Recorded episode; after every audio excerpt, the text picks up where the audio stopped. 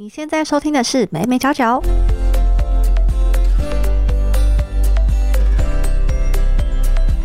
嗨，这里是美美角角，我是 Hedy，这是一个分享媒体行销还有新传播科技的频道。随着科技的发展呢，人们的注意力其实都被五花八门的资讯给淹没了。要在这个时代吸引到人们的注意，可以说是越来越难。甚至呢，就算注意了，也不一定记得住。想要吸引到消费者的注意力，就不能够只靠一种管道去做行销。所以，体验行销这样的方式就出现啦。今天就是想要跟大家介绍一下什么是体验行销。其实，在我们的日常生活当中，体验行销已经非常的普遍了。所以呢，今天就想来跟大家分享一下，到底什么是体验行销。早在一九七零年代开始，人们就开始注重消费体验的重要性。那在一九九九年呢，学者施密特他正式提出了体验行销这个词。他认为说，消费者在购买商品的时候，除了去注重产品本身的外表啊，或者是功能等等。也会追求独一无二的感受，透过这种体验活动，把内心的感受和外在的消费行为连接在一起。但如果顾客呢，在这个过程当中认为，诶，这是一个很好的体验，便会对品牌产生好感。那品牌能够借由这样的过程培养忠实顾客。在体验行销的过程当中呢，会具备三大要素，分别是幻想、感觉还有乐趣。幻想呢，可以说是对未来生活的一种想象，比如说以后我们的家长什么样子。那感觉呢，可能是当下使用时的想法，比如说它能够带来给我一种很正向的情绪感受，这就是一种感觉。那乐趣呢，就是指在体验过程当中有没有这种好玩、很新奇的感受。那传统的行销跟体验行销到底差别在哪里呢？在行销的重点上，传统行销它会比较强调产品的功能、品质或者是效益，比较会去强调说我这个产品有很多厉害的功能，或者是我拿到哪些的认证等等。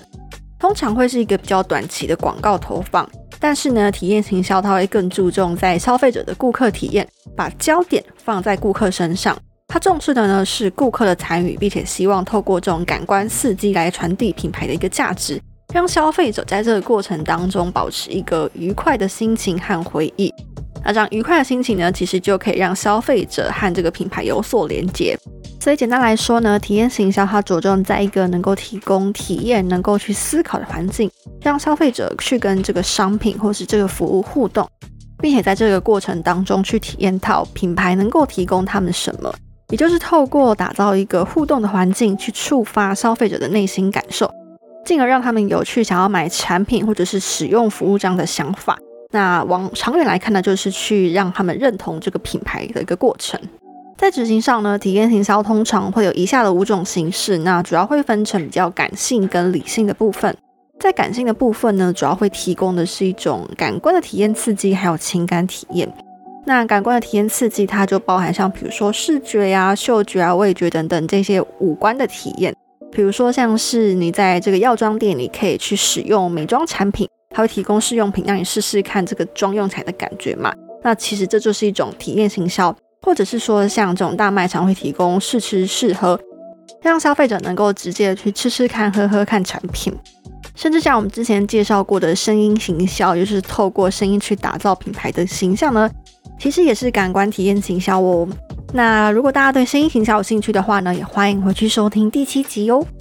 那在情感体验的部分呢，当然最重要的就是去触动消费者的内心情感啦，然后进而透过这种情感产生对某个品牌专属的感受。比如说，像之前哈根达斯，他就曾经以“女人要爱自己”的这个主题，强调说，哎，女生要对自己好一点，让消费者呢在享用这个冰淇淋的当下，会觉得说，哇，我自己是备受宠爱，然后同时也是一个自信成熟女性这样的一个情感投射。或者像之前呢，针对直销的研究，就有发现说，直销的会场，它会透过灯光、影片、音乐。加上各种感人故事，或者是专业人士的背书，来创造一个健康、向上又感人的场域。那其实参加者呢，就会更容易受到这样的气氛影响，对直销业产生兴趣。那这个是情感体验的部分。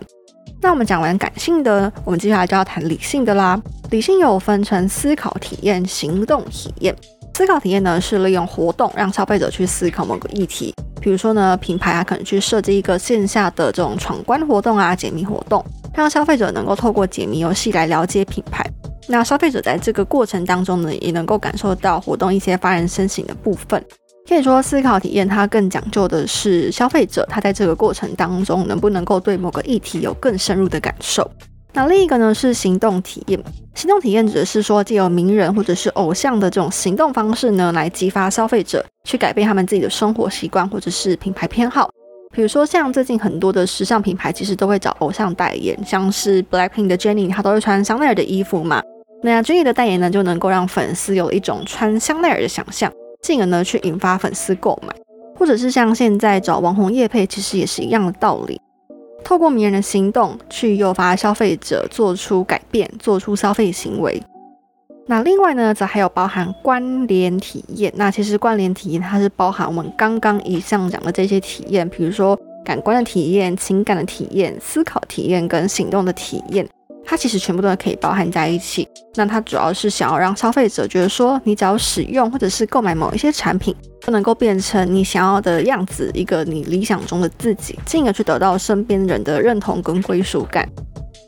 那其实，在消费时候呢，会分成三种的消费体验过程。第一种呢是消费之前的体验，也就是你对这个产品的想象，这个其实也和品牌所营造出的感觉有关系。那第二个呢是购买时那个当下的体验，包含像是它的包装啊，或者是你跟这个服务人员的互动、环境的感受等等。过去有发现说，其实消费者他非常在乎当下的气氛，在购买的那个当下的氛围感。那第三种呢是消费后回想起来的感受，也就是他体验了这些产品、体验了这些服务之后，他之后对于这个品牌有怎么样的一个想法？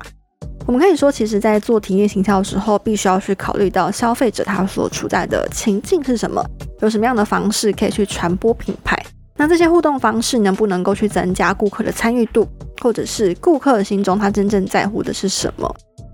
那如果是品牌方的话呢，我做这些有没有符合消费者的需要？我们必须要去思考以上的这一些点，然后从顾客经验出发之后，再去思考产品的特性，才能真的去发挥体验行销的效果哦。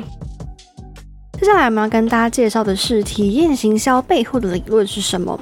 在行销传播当中，有一个理论非常能够解释为什么体验行销可以成功。这个理论呢，就叫做 ELM 模式。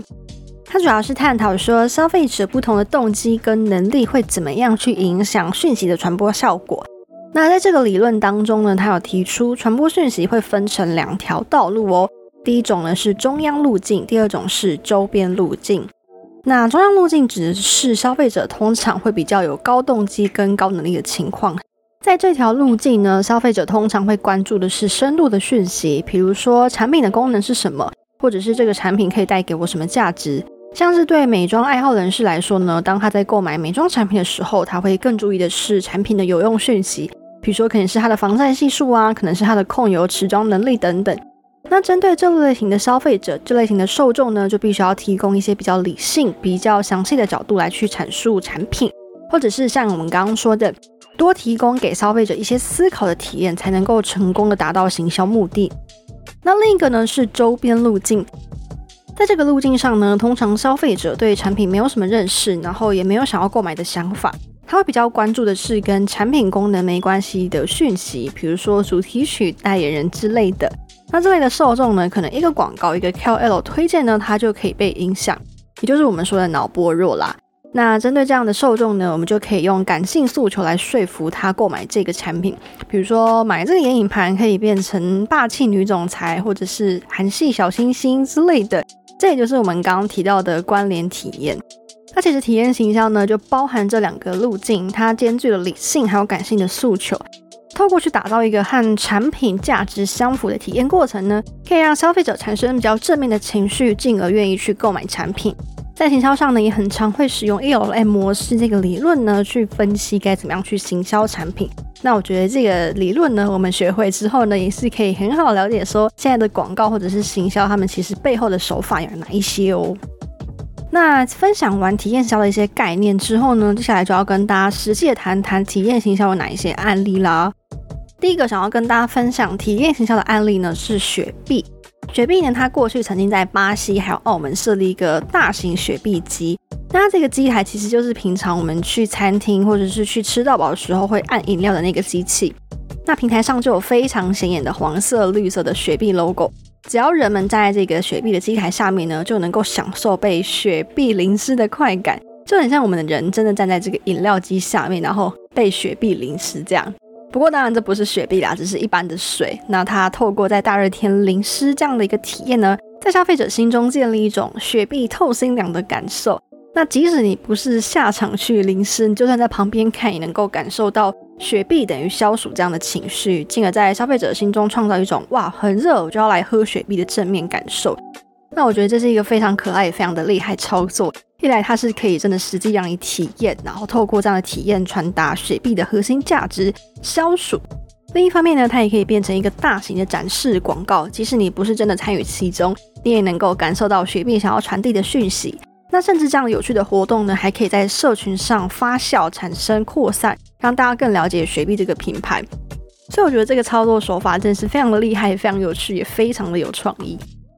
那分享完雪碧之后呢，接下来要跟大家分享的是肯德基。肯德基它之前推出过一款虚拟的约会游戏，I Love You, Colonel Sanders。那其实中文直接翻就是我爱你，肯德基爷爷。那在这个游戏里面呢，玩家可以扮演一个料理学校的学生，学习怎么样去制作各种的肯德基炸鸡。同时呢，里面你还可以跟各种角色发展恋爱故事。那我觉得这个行销点很有趣的是，里面的肯德基爷爷他不再是像我们平常看到的那种很温柔、很慈祥的形象，他变成一个帅大叔主厨。哎，这个游戏的风格呢，也更靠近日本动漫的感觉。可以让消费者打破对这种肯德基爷爷比较传统的既定印象，成功的让肯德基这个品牌年轻化，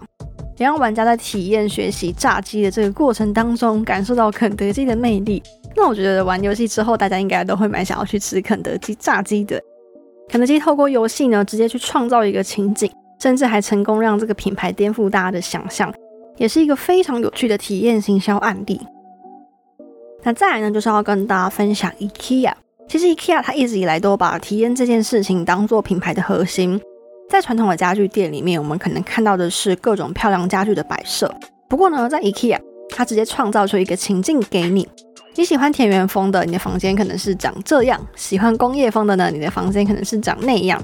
它去搭配不同的色调，还有装饰品，然后透过 IKEA 的各种商品摆设呢，让我们对这个空间有更多的想象，然后也了解说 IKEA 的商品是怎么样在这些空间发挥作用。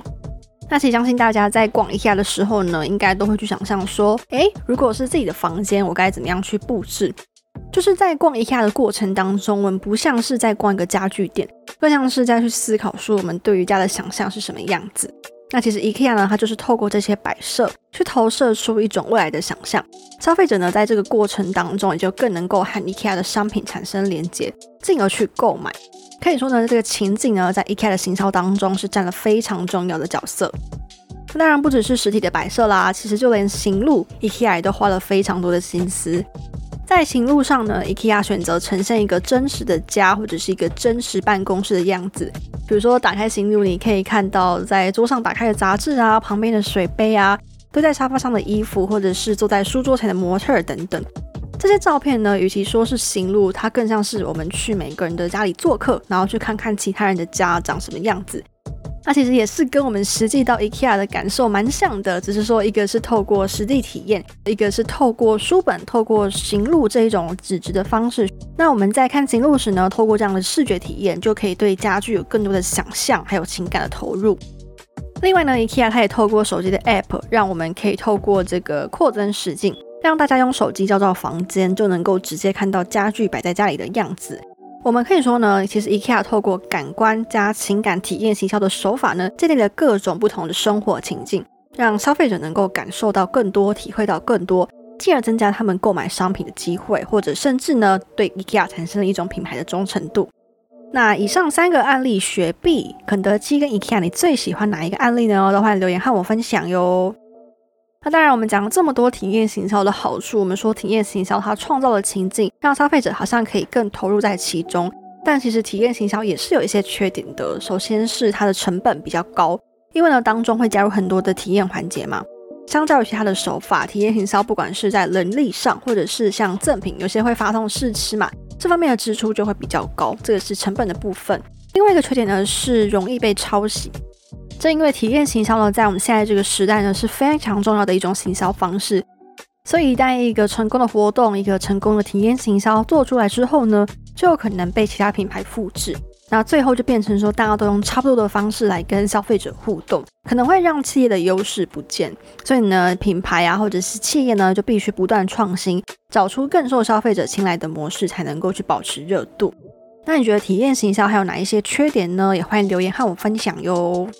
以上就是今天的分享啦。我们今天跟大家谈体验行销，我们说体验行销重视的是让消费者能够产生感同身受的情感。进而去提升对产品的购买意愿，还有忠诚度。相较于过去的传统行销呢，它比较注重在产品本身嘛。